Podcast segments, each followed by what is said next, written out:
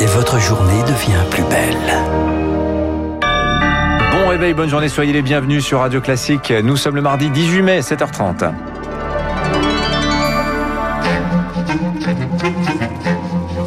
7h30, 9h, la matinale de Radio Classique avec Guillaume Durand.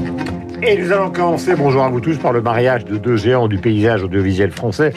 D'ailleurs, nous y reviendrons avec David de Barrault. C'est un peu la télévision que nous connaissons depuis des années qui est totalement bouleversée. Bonjour Marc Bourreau. TF1 M6. Eh oui, effectivement. Bonjour Guillaume, bonjour à tous. TF1 M6 sur le point de fusionner après des semaines d'interrogations. C'est finalement le groupe Bouygues qui a été choisi pour mener des négociations exclusives. L'opération va prendre du temps, au moins 18 mois dans l'attente du feu vert, du CSA, du gendarme de la concurrence. Bonjour Eric Mauban. Bonjour Marc, bonjour à tous. Il faut dire que ce rapprochement entre les deux poids lourds représentera plus de 10 chaînes et les trois quarts du marché publicitaire. Voilà, c'est beaucoup, hein. c'est même trop aux yeux des régulateurs. Les discussions vont commencer afin de dessiner les contours d'un périmètre de nature à satisfaire tout le monde. Bouygues sera actionnaire du nouvel ensemble à hauteur de 30%. Bertelsmann, propriétaire de M6, conservera 16% du capital après l'acquisition par Bouygues de 11% de la nouvelle société pour un montant de 641 millions d'euros. Nicolas de Taverneau, le patron du groupe M6, sera nommé PDG. Les conseils d'administration des deux sociétés ont donné leur accord à la feuille de route qui doit mener à la fusion.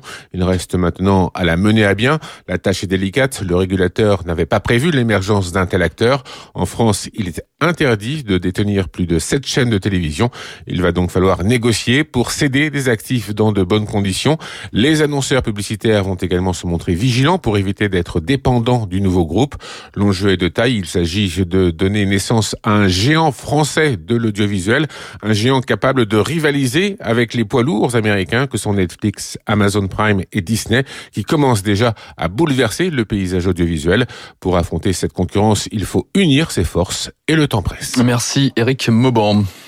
À la une également ce matin, veillée d'armes avant la première grande phase du déconfinement. les cinémas, les musées, les théâtres à moins de 24 heures d'une levée de rideau. Dernier coup de perceuse dans les restaurants et les bars pour installer les terrasses. Enfin, chez les fournisseurs, c'est le coup de feu ce matin. Le balai des transpalettes dans le plus grand marché du monde, celui de Ringis, où les carnets de commandes débordent depuis quelques jours. C'est le cas ce matin à la maison Blanc et Girardot, spécialiste des huîtres, des poissons, des crustacés, Guillaume. Sa présidente, Véronique Gilardot. Et... Ah oui, ça donne fin à sa présidente, Véronique Gilardot, et ses 43 employés sont dans les starting blocks. On est très très content après six mois euh, d'avoir à nouveau euh, tous nos clients adorés euh, au téléphone et avec beaucoup d'énergie et beaucoup d'entrain. Nous avons bien sûr des commandes pour le début des ouvertures, mais nous avons aussi déjà des commandes pour les fins de semaine, pour les semaines d'après. On sent bien cette reprise. Vraiment. Il y a un petit peu de soucis quand même, parce qu'il y a des camions qui commencent à avoir du retard. Il faut qu'on se remette tous dans le bain. Mais c'est tellement positif. On est ravis de se retrouver un petit peu dans le jus. On reprend une nouvelle vie. Véronique Girardot, micro d'Elodie Villefrit, une nouvelle vie, mais euh, toujours masquée. Distribution de piqûres de rappel ce matin. Pas question de tomber le masque pour la fête de la musique le 21 juin, dit Roselyne Bachelot, la ministre de la Culture dans le Parisien. Olivier Véran à la santé promet lui bientôt la fin des masques dans certains lieux en extérieur et à condition que la circulation du virus continue de baisser. Le nombre d'hospitalisations l'hospitalisation est au plus bas depuis six mois, prennent 23 000 patients, moins de 4 200 personnes en réanimation. Euh, par ailleurs, 20 millions 600 000 personnes ont reçu au moins une injection. Enfin, nouveau feu vert pour le pass sanitaire, cette fois au Sénat hier soir. Quelques modifications en revanche sur la fin de l'état d'urgence.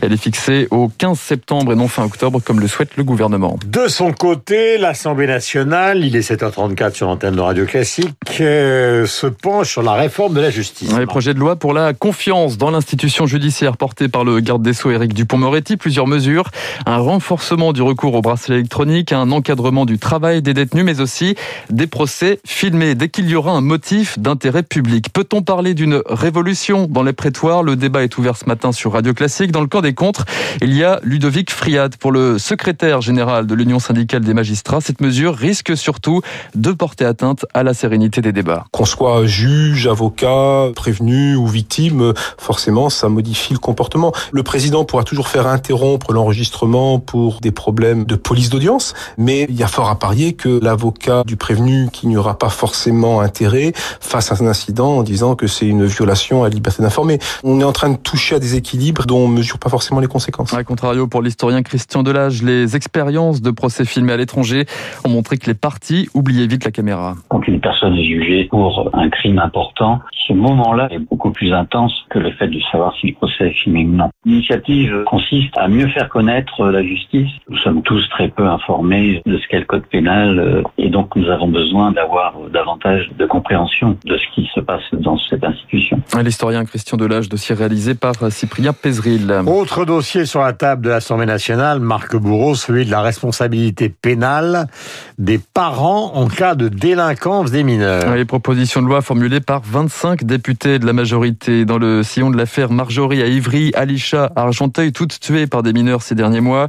Pour l'heure, c'est la responsabilité civile des parents peut être engagée en cas d'infraction de leur enfant, mais pour le député LREM de l'Indre, François Jolivet, il est temps de passer un nouveau palier. On ne peut pas laisser ses propres enfants élevés par la rue et par les mauvaises rencontres. Et moi, j'ai le sentiment qu'il y a des parents qui démissionnent, et donc euh, soit on les considère comme complices de l'infraction pénale, soit on les considère euh, comme co-auteurs. Un enfant qui fugue, on va pas mettre les parents euh, en prison parce que l'enfant a fugué et a commis une infraction pénale. En revanche, quand il est ramené 10 fois, 15 fois, 30 fois par les forces de l'ordre au domicile de ses parents, on peut se dire qu'il y a un vrai sujet. Et la sécurité des Français ne dépend pas que du ministre de l'Intérieur, elle dépend de tout le monde. Des voitures brûlées, des tirs de mortier d'artifice sur les forces de l'ordre Nouveau cette nuit à Argenteuil en région parisienne dans le quartier du Val d'Argent. Les incidents interviennent un an tout juste après la mort de Sabri, un jeune de 18 ans mort dans un accident de moto. Les habitants pointent la responsabilité de la police qui se trouvait à proximité. À l'étranger, malheureusement, une nouvelle nuit de frappe et d'horreur au Proche-Orient. des tirs de roquettes sur Israël venus du Hamas et du sud du Liban et euh, de l'autre côté des déflagrations qui ont résonné cette nuit encore dans les rues de Gaza. La seule clinique qui pratiquait des dépistages du Covid dans l'enclave est en partie détruite par des raids de l'armée. Euh, bilan ce matin, plus de 220 morts en une semaine, principalement palestiniennes, 40 000 déplacés dans l'enclave qui vit au rythme des coupures de courant au milieu des décombres. Quant aux organisations humanitaires, elles n'ont pas pu pour le moment se rendre sur place. Pour Lucas Ano Ono Air d'Action contre la faim, il est donc impossible pour l'heure d'évaluer les besoins nécessaires. C'est particulièrement euh, difficile hein, d'être à l'extérieur et en contact avec eux. Euh, nos employés, nos collègues hein, qui sont là, c'est quand même des gens qui ont vécu trois guerres déjà malheureusement. Et leur témoignage à aujourd'hui, euh, sont assez unanimes sur le fait qu'ils n'ont jamais vécu des violences aussi intenses, qui ont autant duré dans le temps sans aucune pause, sans aucun répit pour eux. Donc c'est une réelle peur qui est présente pour eux, une peur pour leur famille. Comment expliquer aux enfants ce qui est en train de se passer dehors, ces bruits, ces cris, ces détonations qui sont là. On est assez démunis, nous, de l'extérieur par rapport à ça et comment les appuyer au mieux. Quoi. Un propos recueilli par Marc Tédé. Parallèlement, la communauté internationale va tenter pour la quatrième fois de parler d'une seule voix. Nouvelle réunion du Conseil de sécurité de l'ONU. Hier soir, Joe Biden, le président américain, s'est entretenu avec le premier ministre israélien Benjamin Netanyahu. La Maison Blanche fait part de son soutien à un cessez-le-feu. Enfin, les sports et le football. Guillaume, qui sera dans la liste de Didier Deschamps pour l'Euro, le sélectionneur des Bleus, euh, dévoile le, nom des 26 sélectionnés pour la compétition qui démarre le 11 juin prochain. La, la rumeur court la sur rumeur. la rumeur court sur le retour peut-être de Karim Benzema. Voilà, on va voir. Ce sera ce on soir. Va bien voir. Ah, c'est à 20h. Hein. C'est à 20h exactement. Ça, probablement dans un journal télévisé. 7h38 sur l'antenne de Radio Classique, l'incarnation de l'esprit français. C'est vraiment Beaumarchais, né le 24 janvier 1739, 1732, pardonnez-moi, est mort un 18 mai 1799 à 62 ans. Alors je ne vous ferai pas l'injure de vous rappeler, mon cher Marc, le barbier de Séville, le mariage de Figaro, etc., etc. Et Beaumarchais fut l'objet d'un film d'Édouard Molinaro avec Fabrice Lucchini, Manuel Blanc, Sandrine Kiberlin et Michel Piccoli dont voici la bande-annonce, léger rappel. Vous aimez Beaumarchais Oui, c'est un homme loyal. C'est aussi un intrigant. Pour un auteur dramatique, c'est plutôt de qualité. Cet homme est un faussaire et un imposteur dont nous devons purger la société. Vive Beaumarchais D'abord qu'il cesse de s'en prendre au Parlement. Dans mes bas, homme libre. Monsieur, je vous défends. Et moi, je vous attaque. Je dépose une plainte en diffamation. Moi, je dépose votre bilan. Beaumarchais ne sera jamais tout à fait Molière parce que sa vie l'amuse beaucoup plus que son œuvre. Voilà, Beaumarchais, d'une certaine manière, un Français. Euh, en tout cas, de toute façon, une attitude, une drôlerie et, un côté brillant qui peut-être nous permettra euh, de converser demain. Donc, si nous retrouvons évidemment les bars, les terrasses et une partie donc euh, des restaurants. Nous avons rendez-vous avec les spécialistes et dans un instant avec Dimitri Pavlenko et avec.